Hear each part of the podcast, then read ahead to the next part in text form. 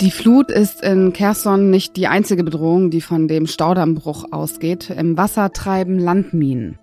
Darum geht es gleich hier bei Was Jetzt, dem Nachrichtenpodcast von Zeit Online mit Azadeh Peschman. Außerdem klären wir auf, ob es wissenschaftlich erwiesen ist, dass schönere Menschen auch die erfolgreicheren sind. Aber erst einmal geht es hier weiter mit den Nachrichten. Ich bin Susanne Heer. Guten Morgen. Es ist ein Rücktritt aus heiterem Himmel und damit eigentlich schon wieder typisch für ihn. Boris Johnson hat sein Parlamentsmandat niedergelegt, nachdem er vor einem Jahr bereits als britischer Premier zurückgetreten war. Hintergrund ist nach wie vor die Partygate-Affäre um illegale Feiern in Lockdown-Zeiten in der Downing Street. So richtig problematisch für Johnsons Popularität scheint das alles jedoch nicht zu sein. Knapp zwei Drittel der Tory-Wähler denken einer Umfrage zufolge weiter positiv über Johnson. Ein Antritt zur Parlamentswahl 2024 ist also nicht ausgeschlossen.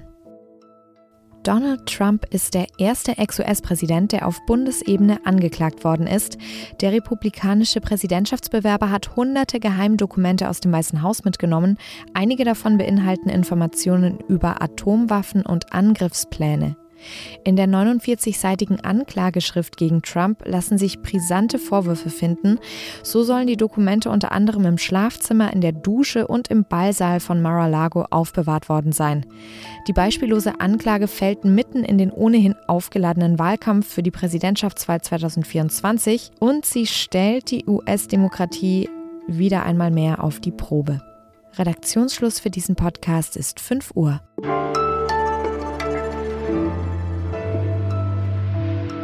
In Cherson ist der Staudamm gebrochen. Die Flut ist aber nicht die einzige Bedrohung, weshalb die EinwohnerInnen in Sicherheit gebracht werden müssen. Mit der Explosion am Kachowka-Staudamm wurden auch Landminen weggespült. Die Ukraine hat die Ottawa-Konvention unterzeichnet, die sie dazu verpflichtet, sogenannte Antipersonenminen nicht zu lagern, zu produzieren oder weiterzugeben. Russland hingegen nicht. Mehr darüber kann uns unser sicherheitspolitischer Korrespondent der Zeit, Hauke Friedrichs, sagen. Hallo Hauke. Hallo. Wie ist die Situation vor Ort und was ist das Problem mit diesen Minen? Vor allen Dingen die Russen haben in der Region große Minenfelder verlegt, um eine Offensive der Ukrainer zu erschweren. Durch die äh, Wassermassen, die sich da in den Raum Kherson hinein ergossen haben, wurden diese Minenfelder quasi weggespült.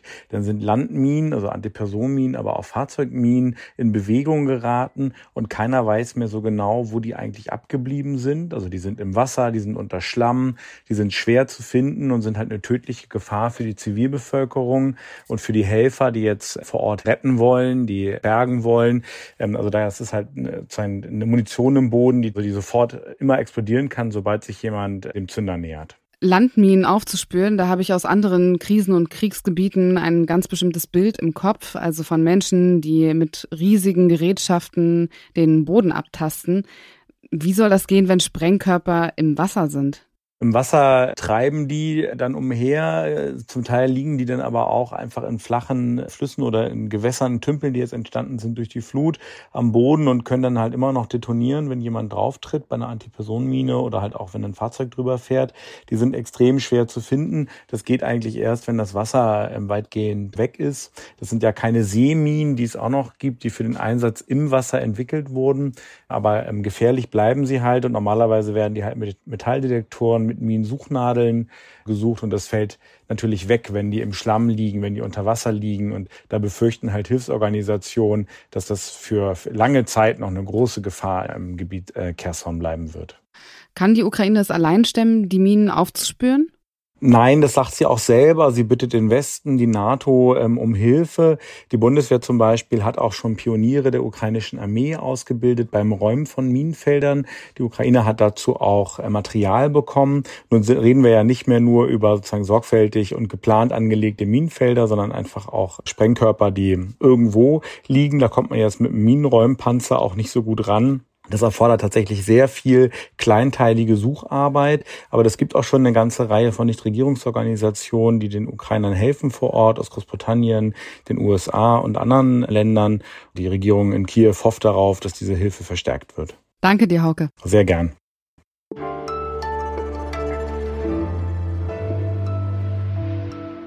alles außer Putzen.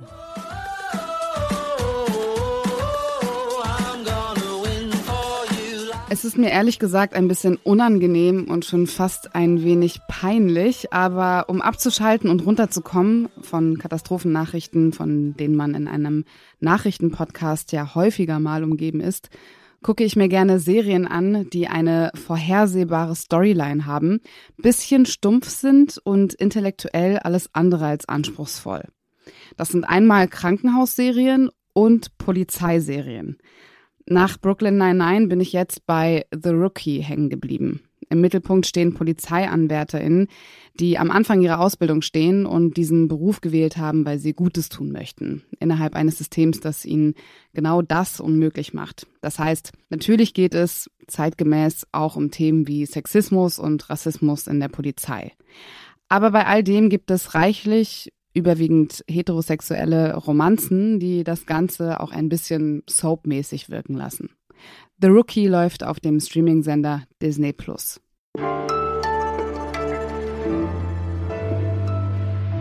Meine Kollegin Elise Landschek hat vor einer Weile über einen Trend auf TikTok berichtet. Hashtag Pretty Privilege, also das Privileg, als schöner Mensch bevorteilt zu werden und erfolgreicher zu sein.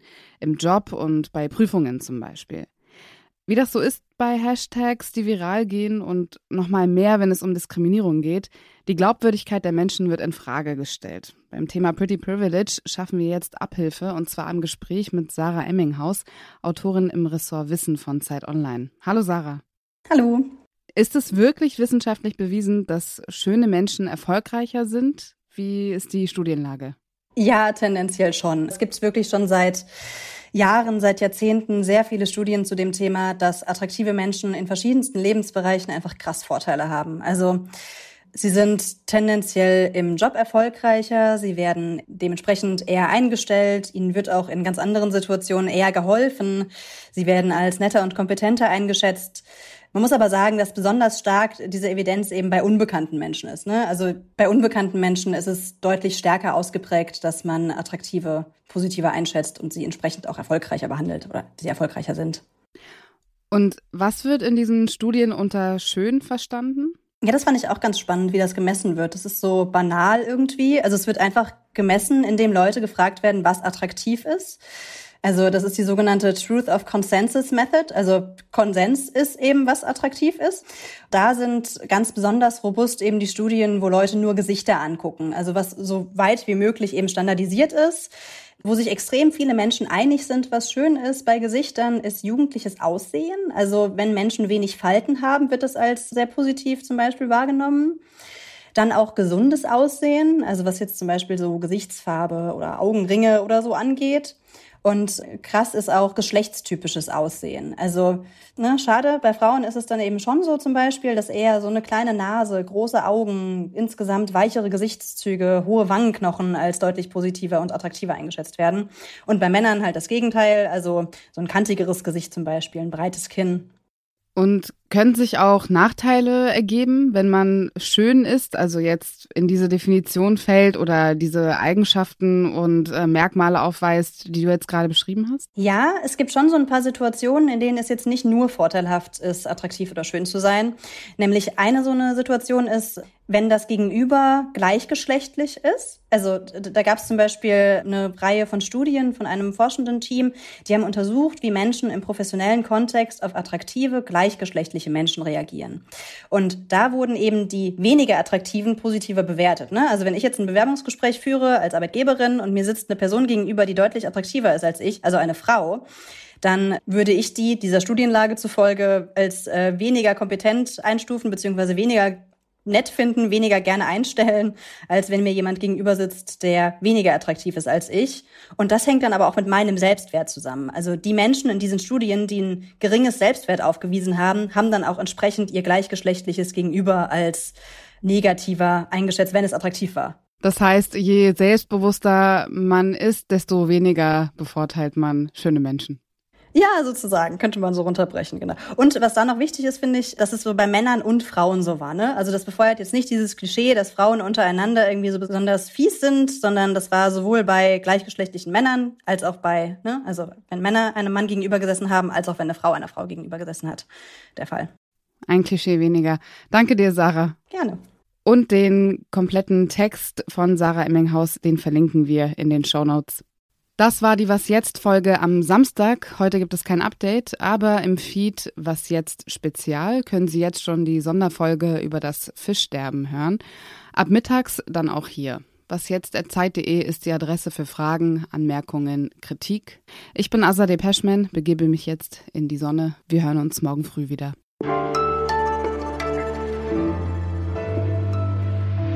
Wollte noch fragen, ob ich gendern darf oder nicht. Ja, wir sind natürlich die Anarchos und wir machen das so, wie wir wollen. Nee, Spaß. Also bei uns äh, gilt die Regel, alle reden so, wie sie reden möchten.